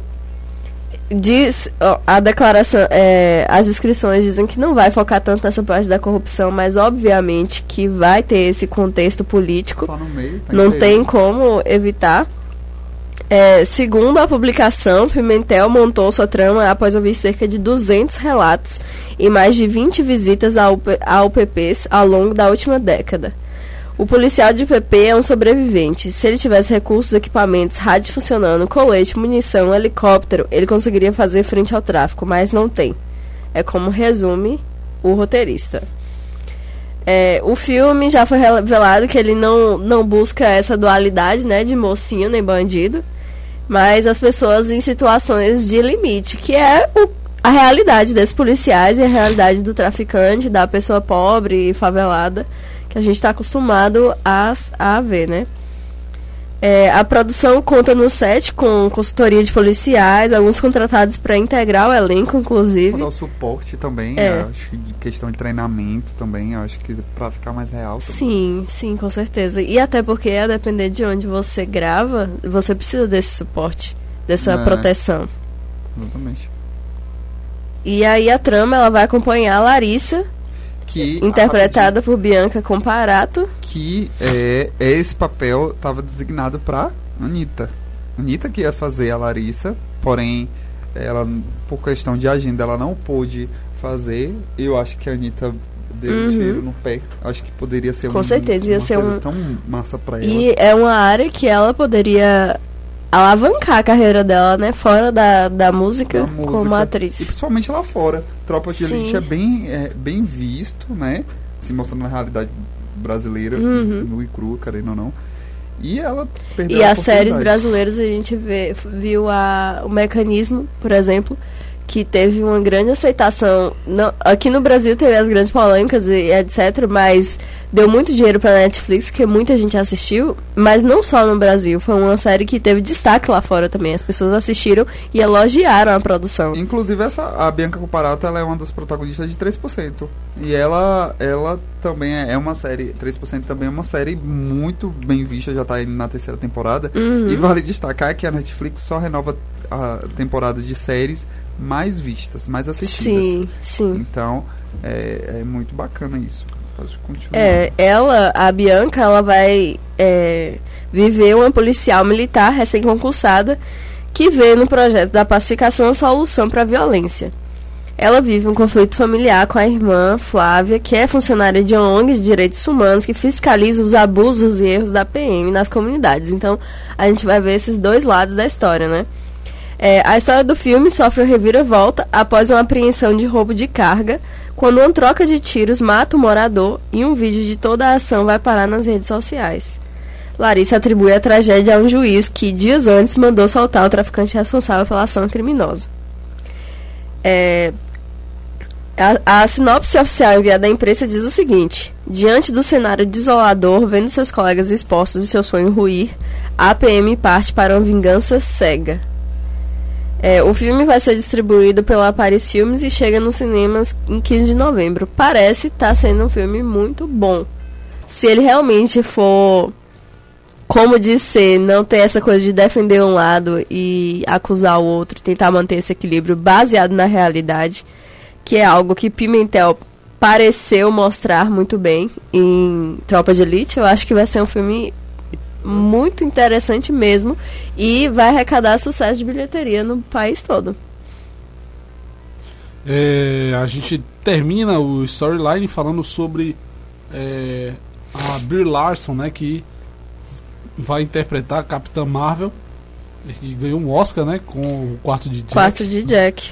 Ela é, postou uma foto anunciando o fim das gravações do filme, é, que está marcado para dia 14 de março é, sair aqui no Brasil.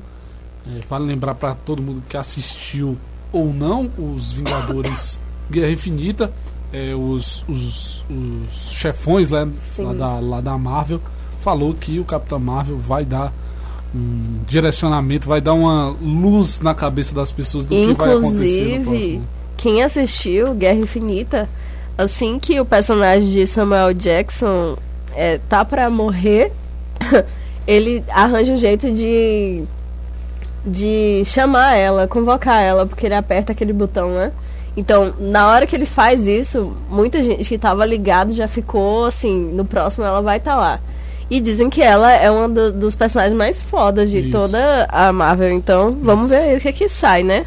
Além da protagonista, o co-diretor Ryan Fleck também comemorou o término das filmagens. O nosso é o próximo, escreveu o cineasta nas redes sociais. É, o filme vai se passar nos anos 90 e traz no seu elenco ele, né, que a gente já citou, Samuel Jackson, Jude Law, Ben Mendelsohn, Annette Bening e Gaiman Chan. Então, eu acho, honestamente, que vai estar muito legal. É, também acho. Eu acho que esse vai ficar muito bom mesmo. E ele- ela sai em março, né? Tá marcado pra sair em março. E Isso. tudo indica que o próximo filme dos Vingadores, que ainda não tem título, Uhum. sairá, acho que na mesma época do que saiu esse ano, ou o pessoal fala É, mais um pra pouco mais agosto, adiante. setembro. Ele que as especulações é de que tenha também dessa vez não só a Capitã Marvel, como o Homem-Formiga O Homem-Formiga. e a Mulher Vespa. Isso. Vamos ver aí. Que foram filmes que não tiveram uma bilheteria muito boa. Muito então boa. talvez seja um momento de dar uma crescida na popularidade deles. É porque o pessoal fala que Homem-Formiga e Mulher Vespa é mais um filme de comédia. É, e é é, bem é bem mais leve. É mais É. um público mais adolescente. É. Porque a Marvel acaba que ela começa nessa área adolescente, mas evoluiu e hoje você vê adultos completamente af- aficionados pela, pelos personagens, etc. E eu acho que Homem Mulher Vespa e Homem-Formiga voltam um pouco pra essa área mais adolescente.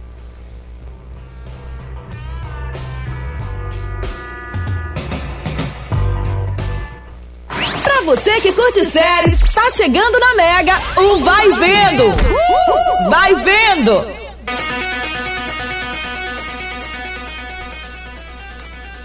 E vamos para o último quadro do Populacho, o. É, ainda faltam 27 minutos. Esse quadro Por isso eu tá- separei muitas coisas no meu. É, começando aqui, a gente estava falando aí sobre o, o filme O Parque dos Sonhos, né? Sobre toda a questão envolvendo. A gente não sabe o que é, mas falaram ali de comportamentos inadequados e tudo mais. A gente sabe que tem sido uma tônica é, no, no mundo do cinema, principalmente Hollywood, né? Tá acontecendo uma leva de é, pronunciamentos de grandes estrelas relatando casos de abuso sexual e tudo mais. E recentemente quem é, fez isso foi o Terry Crews, que é conhecido lá por fazer o Julius em, em Todo Mundo Odeia o Chris, e tem, faz o é, faz as branquelas, esqueci o nome do do personagem. Július. Não. não, As as, branquelas. é outro. É o que deixa as Therese. meninas de cadeira de Alguma coisa rodas. Mel, é isso. Mel, né? Tur- Não lembro. não. Não é Therese, não? Não lembro, não. Enfim. É, faz os Mercenários 4 e tudo mais. Ele esteve de frente ao Senado americano denunciando de- alguns casos de abuso sexual no, no em Hollywood. É, inclusive, por isso, por ter tomado essa decisão, ele é, não pôde. é, ele não vai participar dos Mercenários 4, o filme Os Mercenários 4, porque o pessoal disse que não por ele estar denunciando alguém dali, alguma coisa assim do tipo, mas disse que se ele fi- fizesse esse tipo de denúncia, eh, eles teriam que cortar ele e cortou e ele manteve eh, a opção de denunciar e fez muito bem. Ainda mais quem já tem a carreira consolidada como ele. E ele recebeu o apoio né, da- do, do elenco de Brooklyn Nine-Nine, série que a gente viu recentemente que foi cancelada. Começar a depois- assistir, inclusive. Eu achei engraçadíssimo. Eu, eu quero assistir. ainda. Quero muito assistir. Inclusive, falando em série rapidinho, eu comecei a assistir Young, Young e Hungry.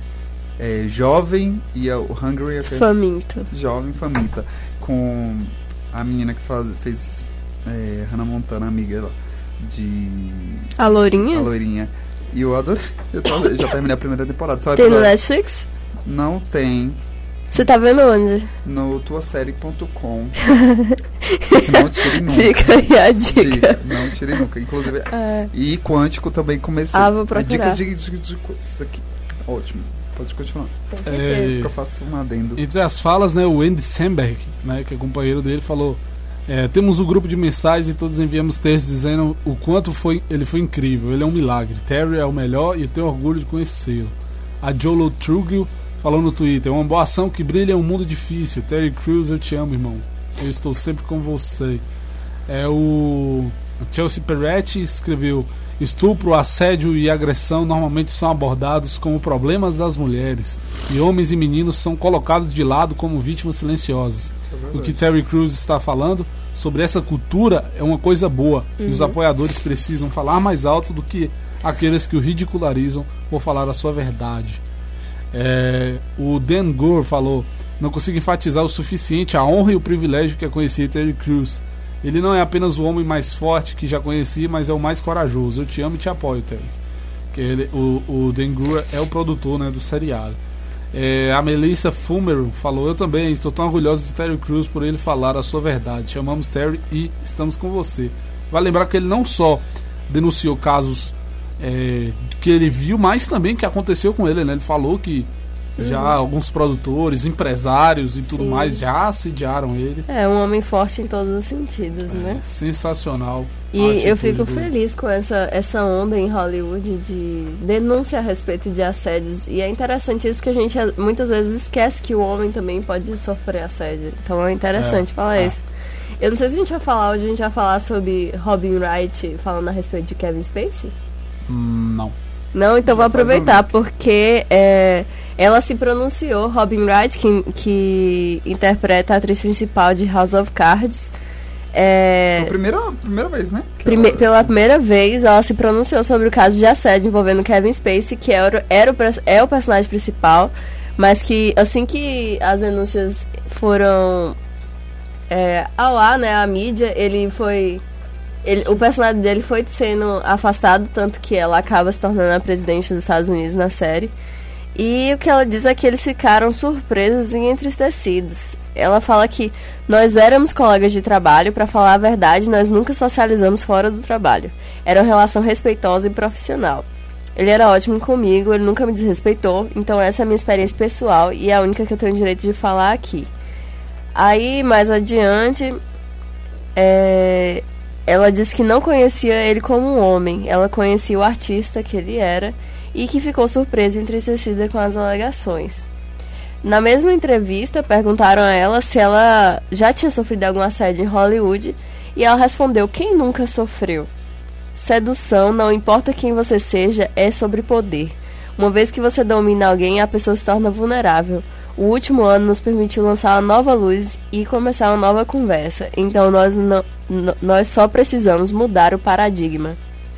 É, eu achei eu achei muito bom, é, muito boa essa declaração dela. Ela não ataca ele, mas se posiciona ao mesmo tempo.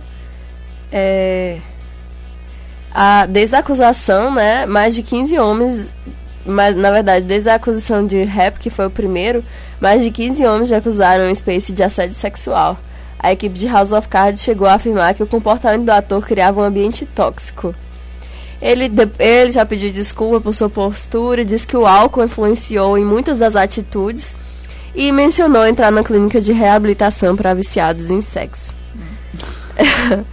Fica aí, né? A, a, a sexta e última temporada de House of Cards vai chegar na Netflix ainda esse ano, mas não tem uma data específica. Jobs precisa de clínica de reabilitação viciada É, Jobs. sexo. Ah, quem me dera. E já que eu falei de Brooklyn Nine-Nine, né, que foi uma série que foi cancelada pela Fox, né, e foi resgatada pela é, pela Netflix. Agora, o que acontece? Rapidinho, eu tô fazendo um adendo também, falando de. Hoje a gente não vai. A gente não vai deixar o menino Lucas falar. Porque a, a Netflix, ela também ela resgatou uma série que foi negada pela Fox. Mixtape. Que- mixtape. Era exatamente o que eu ia falar, né? Engraçado, né? Engraçado? Você pega, eu acho que a gente faz o link sem saber, né? Porque se a gente soubesse, a gente. É, muito- é uma ligação muito forte. Fique na sua, espere eu apresentar o negócio e depois você venha com seus adendos. Pode continuar então, né? É, Mixtape, né? Que foi um, seriado recusado pela Fox, também foi adquirido aí pela Netflix, descrito como um, um drama romântico é, musical, drama romântico musical, já imagina coisa mais ou menos melosa, é, que vai acompanhar histórias de amor que conectam um grupo de pessoas da cidade de Los Angeles através de canções. O elenco conta com Jenna Dewan, de Supergirl, Kelly Hernandez, de Alien, e Madeline Stowe, de Revenge. O seriado era inicialmente previsto para ir ao ar na Fox, mas a emissora recusou o piloto e liberou eh, a produtora, que é a Century Fox, a procurar uma outra casa para o projeto. A Netflix, por sua vez, encomendou uma temporada de 10 episódios para Mixtape, que ainda não tem data de lançamento. Ainda falando sobre série, a gente vai falar Eu sobre. bater. Se você puxar um negócio aqui, eu, eu pulo nessa Né? mesa e não tá. A gente vai falar sobre uma série brasileira que tá fazendo sucesso na HBO. Que se chama Me Chama Bruna. Me chama de Bruna. Me chama, me chama de, Bruna. Que foi renovada para a terceira temporada. Isso. Tá aí? Não, tá. Tá, que foi renovada pra terceira temporada. Essa série é inspirada na vida de Bruna Surfistinha depois do fi, depois do filme que você assistiu o filme. A série é muito boa, assisti a primeira temporada da série. Ela é protagonizada pela Maria Bop, que tá fazendo um papel estupendo como Bruna Surfistinha. Ela realmente se destaca. Eu gosto dessa série da, da Fox. É da Fox, perdão, gente, não da HBO. É da HBO, é o negócio que a gente falou da última vez. É, e essa, essa temporada, essa terceira temporada, vai contar com diversas participações é, e novidades, né? O Nil Marcondes, a Paloma Duarte, o Temo Fernandes, a Gisele Thier, o Ravel Andrade, o Samuel de Assis, o Alamo Facó e o, o rapper também MV Bill vão ser alguns das participações que a série Me Chama de Bruna vai possuir.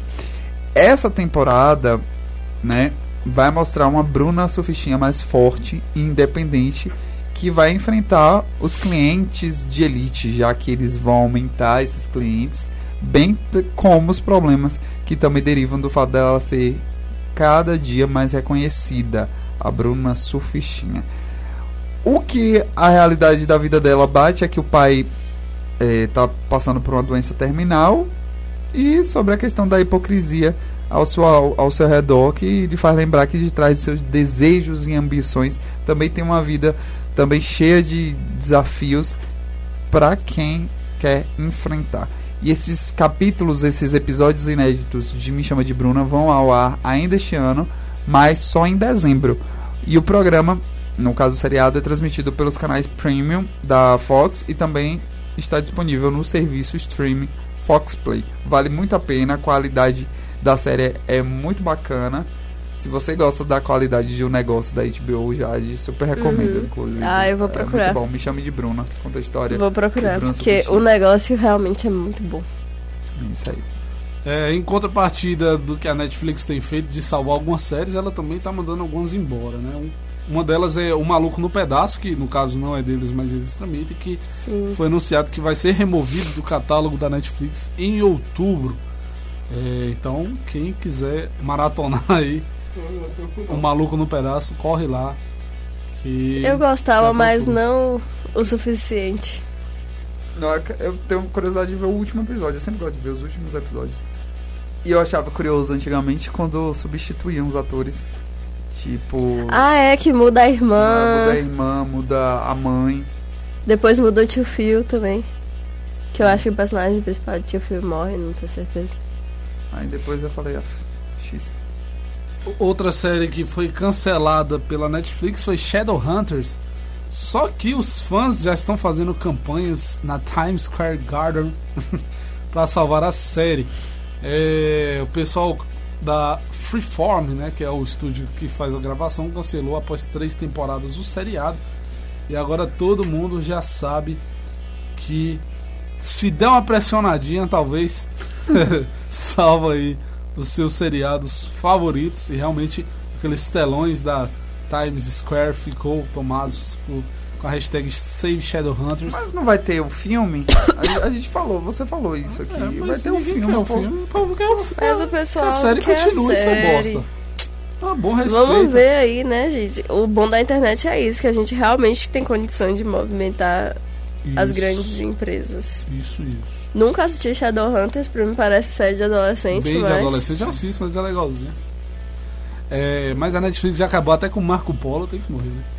É, E Marco Polo era uma série conceituadíssima. aralhuda.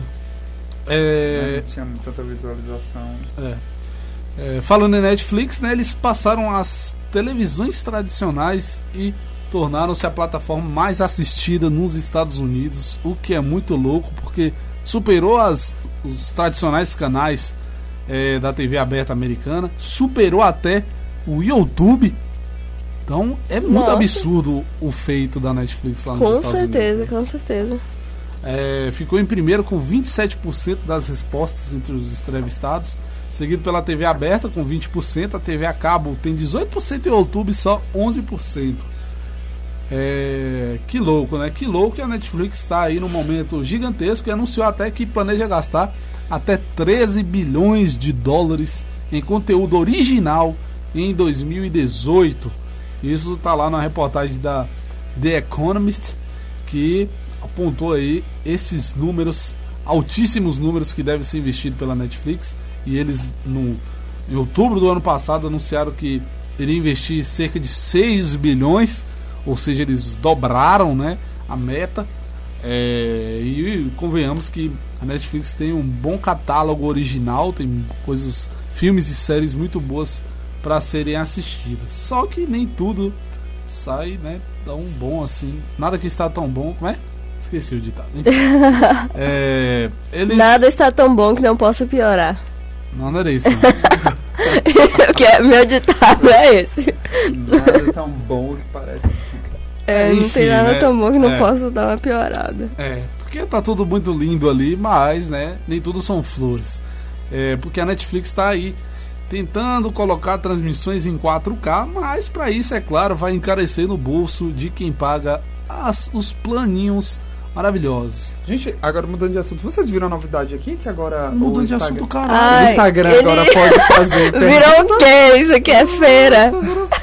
Mas aí você faz a pergunta e responde. Mas a pessoa vê? Você vê quem tá perguntando, mas quem quando, quando você responde, as pessoas não sabem quem perguntou. Ah, tá, pelo amor Aí de você Deus. eu fiz empolga.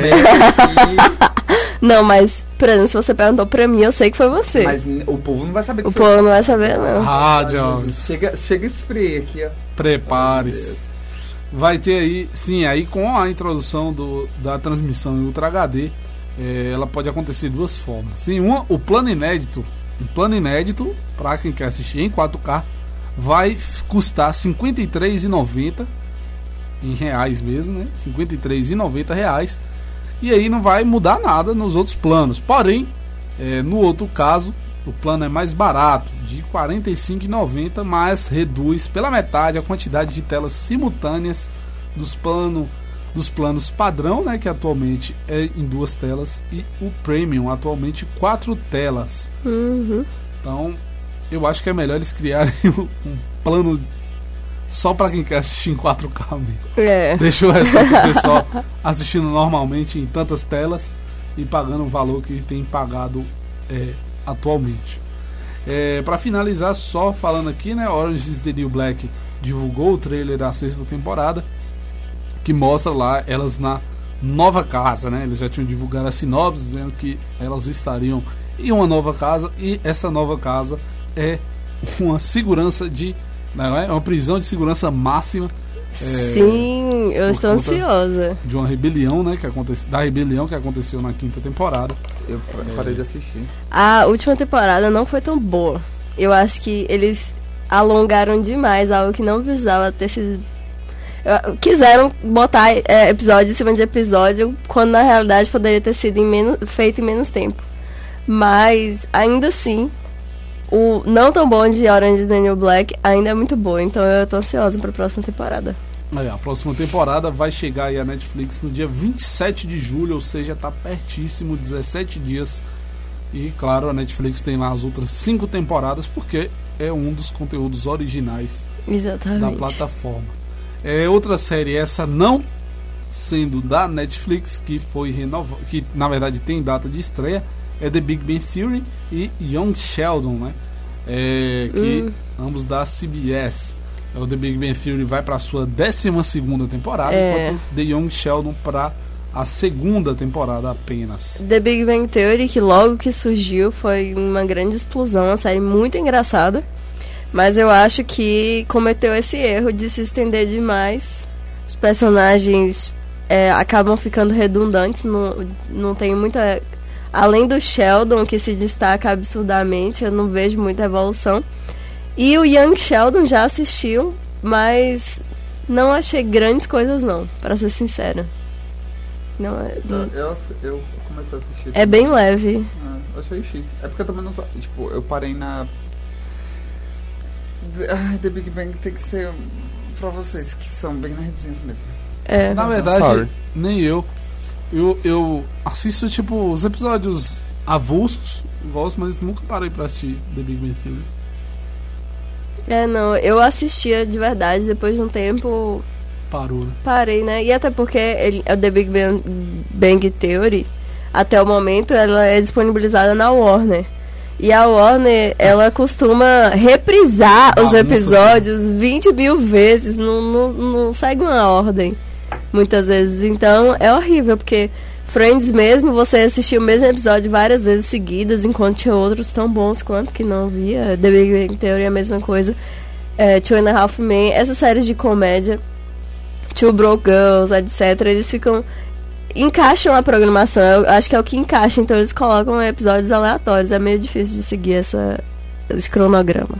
Exatamente. Ambas estreiam no dia 24 de agosto. Outra que tem é, que teve aí a data de estreia revelada foi a série Mom, que dizem ser muito boa também no Casti. Também. Eu comecei. É, é engraçado. É com aquela que fez todo mundo. Todo mundo deu pânico. Todo mundo. Todo mundo em pânico. Todo mundo odeia o pânico. Eu misturei, todo mundo odeia a Cris. Todo mundo em pânico com aquela, aquela protagonista lá, Lu, Luquinha. Aqui era casada com o carinha do. Nessa Ela era casada, casada- com o cara do Jurassic Park. Como é o nome? Chris Pratt. Pratt. Tá. Chris Pratt, a loirinha A loirinha. Eu É. esqueci o nome dela, que velho. fez a Casa das Coelhinhas também. Isso, ela só faz. Da comédia, ela, Ela- fez Ai. Qual é o seu número? Eu vou citar aqui todos os filmes que eu adoro. Eu amo, sério, eu também adoro. Ela é muito boa. Ô, Ela- Jobs. É, já, gente. Hoje uma- a gente conseguiu. no final de semana. É, a gente conseguiu, né? A gente não tava divergindo. É só Não. não falar de Santos, gente. É, Pois é, a série Mom vai ser é, a sexta temporada estreia no dia 27 de setembro. E para finalizar o programa de hoje, em tempo, ah, diga-se, nossa, um recorde. é, o Telegraph, o jornal, né, Telegraph, é, anunciou que o derivado de Game of Thrones, que ainda não tem um nome definido, é, vai começar a ser gravado em outubro. É, eles afirmaram aí que a HBO vai dar início na produção lá na Irlanda do Norte. É, foi confirmado que as filmagens do prequel de Game of Thrones começarão em Belfast em outubro. A equipe dos estúdios Paint Hall na cidade já foram informadas que o próximo grande projeto será um seriado ambientado mil anos antes dos eventos da série principal. É importante deixar claro que a HBO não confirmou a informação e nem especificou o período da história, mesmo já tendo sido confirmado que será um prequel. Seja, o seriado será ambientado anos antes do original e mostrará como o universo criado por George Martin foi de uma era de ouro para um dos períodos mais sombrios da história. A sinopse é a seguinte: uma coisa é certa, dos segredos horríveis da, dos segredos horríveis da história de Westeros até a verdadeira origem dos caminhantes brancos, os mistérios do leste, do leste aos lendários Starks. Essa não é a história que pensamos conhecer. É, Jane Goldman, né, produtor de Kingsman e X-Men Primeira Classe, será o showrunner do projeto, que ainda não tem título, e o Martin, obviamente, assumindo a produção executiva após ter colaborado no roteiro. Meu Deus, vem logo o spin-off. é ou não é? É demais, vamos ver aí, né? Tomara que seja bom, né? Tomara. Vamos embora? Vamos embora pra Pirapora. Valeu, Jobs. Até terça-feira que vem, no caso do Populacho, que eu te vejo, infelizmente, todo dia. Exatamente. É porque ele me ama, gente. Ele fala assim, mas me ama. Beijos, meus queridos seguimores. Tudo bom, melhor do mundo.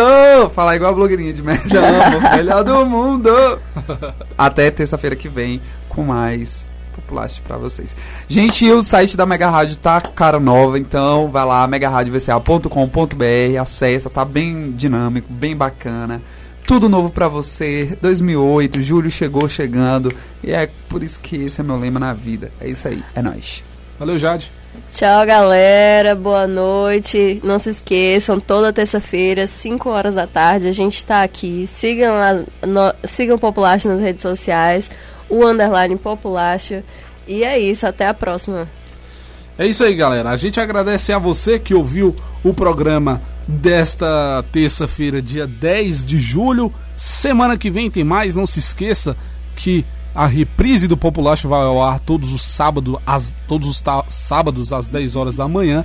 E também você pode escutar o programa em formato podcastal lá no Castbox ou então procurar o SoundCloud da Mega também. Temos os seis, os últimos sete programas e é, ainda esta semana o de hoje estará no ar também para você ouvir novamente.